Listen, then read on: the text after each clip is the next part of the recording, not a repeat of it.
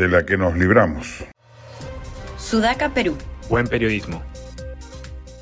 La sonada violenta que hoy vemos era parte de un plan diseñado por el expresidente Castillo, no cabe duda.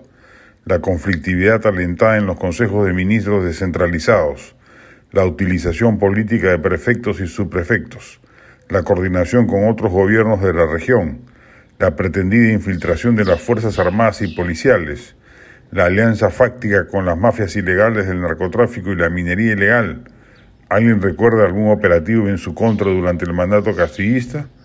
Buscaban armar el tinglado de poderes que armasen en, en un momento a determinar una algarada social de tal envergadura que pudiese plasmarse la tesis radical de la Asamblea Constituyente.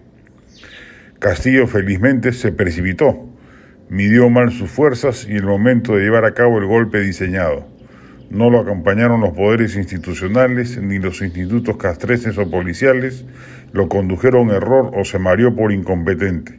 Fue una marioneta de otros intereses que le hicieron creer que el momento de maduración ya había llegado y felizmente fracasó, y el Perú democrático salió airoso de la dura prueba.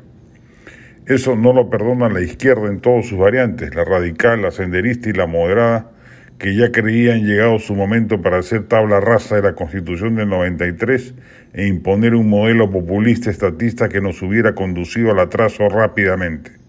No lo perdonan los aliados geopolíticos de Castillo, que también apostaban porque el Perú se sume a la órbita socialista y por ello la inusual intromisión de varios gobernantes del hemisferio en los asuntos internos del país, distorsionando groseramente los hechos y lamentando todos ellos la expectoración de su compinche Pedro Castillo.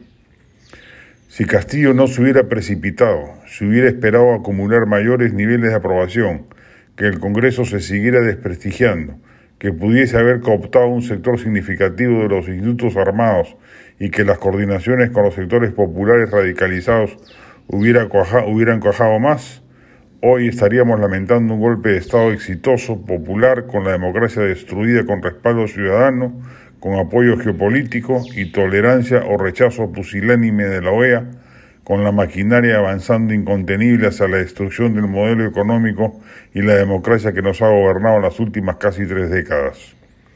Debemos felicitarnos de que el poder está en manos de un redomado incompetente, un sindicalista básico, incapaz de medir sus propias fuerzas, y asustadizo frente a la andanada fiscal que por corrupción se le venía encima. El Perú se libró de una buena.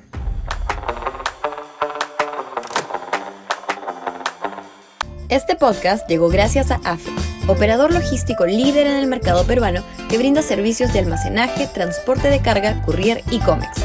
Los puedes ubicar en www.afe.pe.